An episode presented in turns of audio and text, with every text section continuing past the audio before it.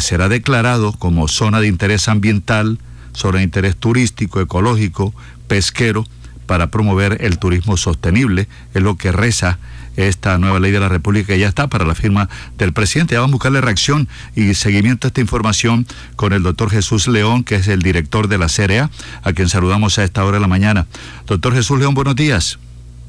Muy buenos días, Osvaldo, para ti, para todo el equipo de trabajo y para tu maravillosa audiencia. ¿Cómo recibe esta buena noticia para los atlanticenses y qué es y qué representa el embalse del Guájaro y para quienes de pronto no saben dónde está ubicado? Osvaldo, hoy hay una canción que está muy de moda en estos días y dice, hoy me levanté muy feliz. y, y realmente esta noticia nos hace despertar muy felices y tiene que ser motivo de felicidad y de gratitud para todos los atlanticenses. Esta, esta ley que ya pasa a sanción presidencial, por supuesto que va a permitir que el embalse del Guájaro, que es el segundo cuerpo de agua más importante que nosotros tenemos, 16 mil hectáreas, que beneficia a municipios como Repelón, Sabana Grande, Luruaco, Manatí, a los corregimientos de Agua de Pablo, La Peña, que garantiza la seguridad alimentaria, que garantiza el recurso hídrico para todas las actividades que se generan en esta zona del Departamento del Atlántico, va, va a permitir que pueda acceder a mayores recursos presupuestales del nivel central va a permitir que los ojos del nivel central del país, de Colombia, se centren en el departamento del Atlántico. Definitivamente en el Atlántico están pasando cosas extraordinarias y esta, sin duda alguna, es una de ellas. Doctor Jesús León, ¿y qué requiere en este momento el embalse del Guájaro cuando hablamos de acceder a mayores recursos?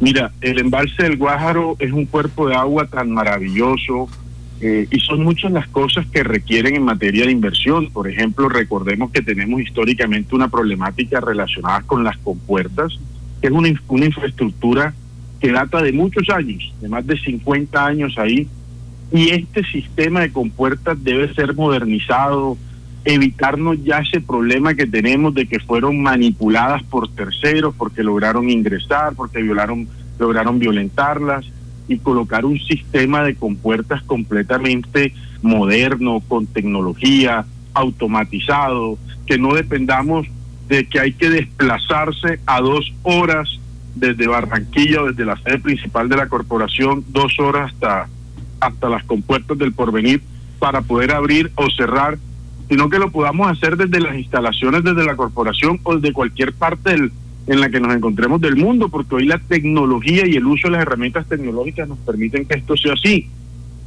Poder invertir en la recuperación de la calidad de agua de todo el embalse del Guájaro, poder invertir y apoyar a todas estas personas que se benefician y que desarrollan actividades agropecuarias y de cultivo de peces o de cultivo de camarones que se hacen en el embalse del Guájaro.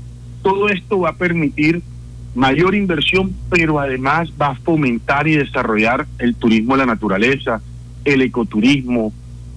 Mira, Jamie, Osvaldo y, a todo el equipo, uno de los sueños que, que he tenido para el embalse del Guájaro y que Dios permita que se pueda materializar es por qué no hacer alrededor del embalse del Guájaro un ecoparque o un parque lineal que nos permita, así como lo tenemos en el distrito de Barranquilla, aquí el Gran Malecón del Río, o lo que hicimos en el lago del Cisne con el Parque Mirador del Cisne, ¿por qué no hacer un gran, mal, un gran malecón, un parque lineal alrededor del embalse del Guájaro, pero además donde podamos establecer a esos pequeños emprendedores, a esas personas que tienen sus establecimientos de comercio ahí y que entonces se convierte en un plan turístico dentro del departamento y de esa ruta turística que hoy empezamos a desarrollar en nuestro territorio, ir a visitar el embalse del Guájaro, que les aseguro que es una experiencia extraordinaria. Doctor Jesús León, y le pregunto, ¿ya ustedes tienen ese, esos proyectos, lo van a comenzar a implementar y eh, quién los puede presentar estos proyectos de inversión? La CRA, el Departamento del Atlántico, y si tienen ya el valor de estos proyectos que ustedes dicen que hacen falta, como ese, ese ecoparque, como lo que se requeriría para la modernización de las compuertas. El tema de modernización de compuertas sí es un proyecto conjunto que se presentó a inicios de este año, en el mes de febrero, eh, marzo, quizás muy tarde, lo radicamos en el Ministerio de Ambiente y Desarrollo Sostenible. Es una inversión que supera los 45 mil millones de pesos y lo presentamos de manera conjunta con la gobernadora del Departamento del Atlántico, la doctora Elsa Noguera, la Corporación Autónoma Regional del Atlántico y además tuvimos la oportunidad de hacer un recorrido por el embalse del Guaro con el señor ministro de Ambiente y Desarrollo Sostenible, el doctor Carlos Correa, que quedó enamoradísimo del embalse, muy comprometido. Y, bueno, esta, esta ley que, que pasará pronto hasta ya sanción del presidente y que muy seguramente eh, quizás finalizando el día de hoy o iniciando la próxima semana estará sancionada, nos permite caminar, trasegar de una manera mucho más sencilla en la consecución de todos los recursos y que las carteras de, de los distintos ministerios puedan disponer de las partidas presupuestales para desarrollar todos los temas que deben hacerse aquí en este embalse. Aquí es importante, preguntan eh, los oyentes a través del WhatsApp 318-632-4523. ¿A cuántos minutos de Barranquilla está? ¿Por qué carretera eh, puede uno visitar eh, este cuerpo de agua tan importante? El embalse del Guájaro podemos coger vía Sabana Larga y desde Sabana Larga en adelante podemos disfrutar de todo lo que contempla para nosotros el embalse del Guájaro en corregimientos del el municipio de Sana Larga como es La Peña, como es Agua de Pablo. Podemos en la antigua vía también como Cartagena, eh, colinda el embalse del Guájaro con Luruaco, con Repelón, con Manatín. Este cuerpo de agua tiene una extensión de 16 mil hectáreas, es una extensión muy importante que entre otras cosas era mucho más grande, pero que por distintos factores se ha ido perdiendo extensión y además esta ley debe obligar a todas las autoridades con competencia y jurisdicción, a las entidades y autoridades que confluyen ahí, para poder trabajar en la recuperación nuevamente de esa ronda hídrica y de esas áreas que le pertenecen a nuestro cuerpo de agua. Entonces, bienvenida a esta nueva ley que realmente va a permitir la recuperación, rehabilitación y también eh, la proyección de esto como sitio ambiental, turístico, eh, recreativo, en fin, tantos beneficios que puede brindarle a, esta gente que tanto lo requiere.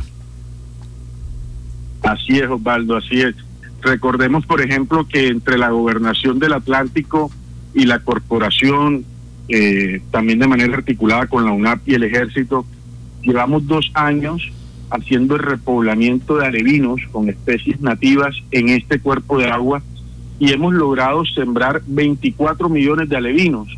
Pero a esta extensión y a este cuerpo le cabe lo que tú quieras en, en alevinos. Nosotros aspiramos que en el mes de enero, febrero estemos repoblando nuevamente 12 millones de alevinos más.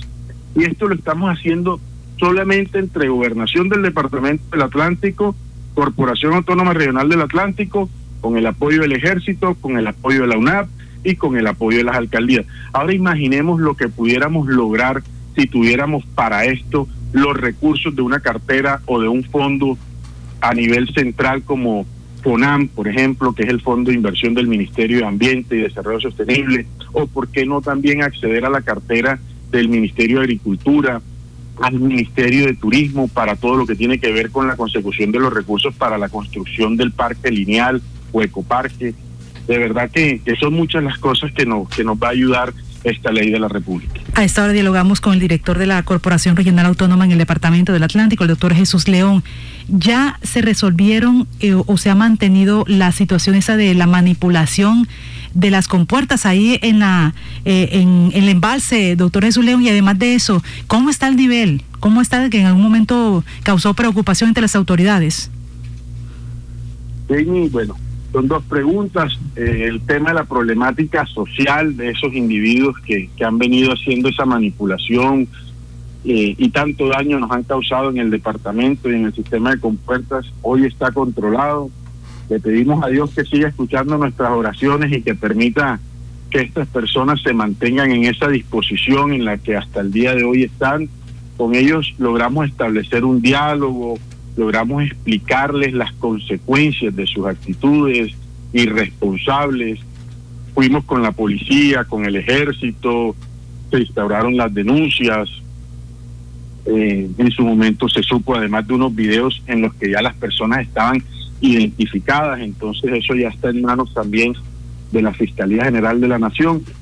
Y yo digo que toda esta serie de, de situaciones acompañadas además de un diálogo, de una conversación y de, de quizás de, de conseguir ayudas para estas personas porque definitivamente también hay una problemática social increíble y, y es la, la extrema pobreza que se vive en el sector. Y por eso con la gobernación del Departamento del Atlántico, con el doctor Jesse Turbay, con la Secretaría de Desarrollo Económico, se, se ha hablado para implementar algún tipo de proyectos que le permitan a ellos generar recursos, generar empleo, ganarte el sustento y, y poder entender que, esa actividad delictiva y ese daño al, al sistema de compuerta no es el camino para, para solucionar el pan de cada día. Entonces hoy eso está controlado, gracias a Dios, vuelvo y reitero, esperamos mantenernos así. Los niveles, eh, las lluvias han disminuido, en algunas partes del país aún sigue lloviendo, en el departamento del Atlántico ya gracias a Dios no se están presentando esas precipitaciones de aguas lluvias. Logramos establecer y generar todas las alertas, porque bueno, no era para menos todo el tema. Pero hoy la cuota está en 5.8 alcanzamos a estar en 5.12, hoy estamos en 5.8 eh, y creemos ya que los reportes del IDEAM nos dan la tranquilidad para decir que, que vamos a cerrar el año de esta manera, con una cuota que empezará a bajar considerablemente y sin ningún riesgo para que nuestras comunidades puedan estar tranquilas en Navidad y, y recibir el año nuevo en familia, en oración, en unión y en tranquilidad y paz. Amén. Bueno, muchas gracias al doctor Jesús León Insignares, el director de la CRA, que ha estado con nosotros en Noticias Ya, eh, compartiendo esa buena noticia de esta nueva ley que protege el embalse del Guájaro en el Departamento del Atlántico y lo promueve. Muchas gracias, que tenga excelente fin de semana, doctor Jesús León. Osvaldo, muchas gracias a ti y a todo tu equipo. Dios los bendiga grandemente. Amén. Son las 7 de la mañana, un minuto, 7, un minuto, en un minutico tendremos el avance de la hora.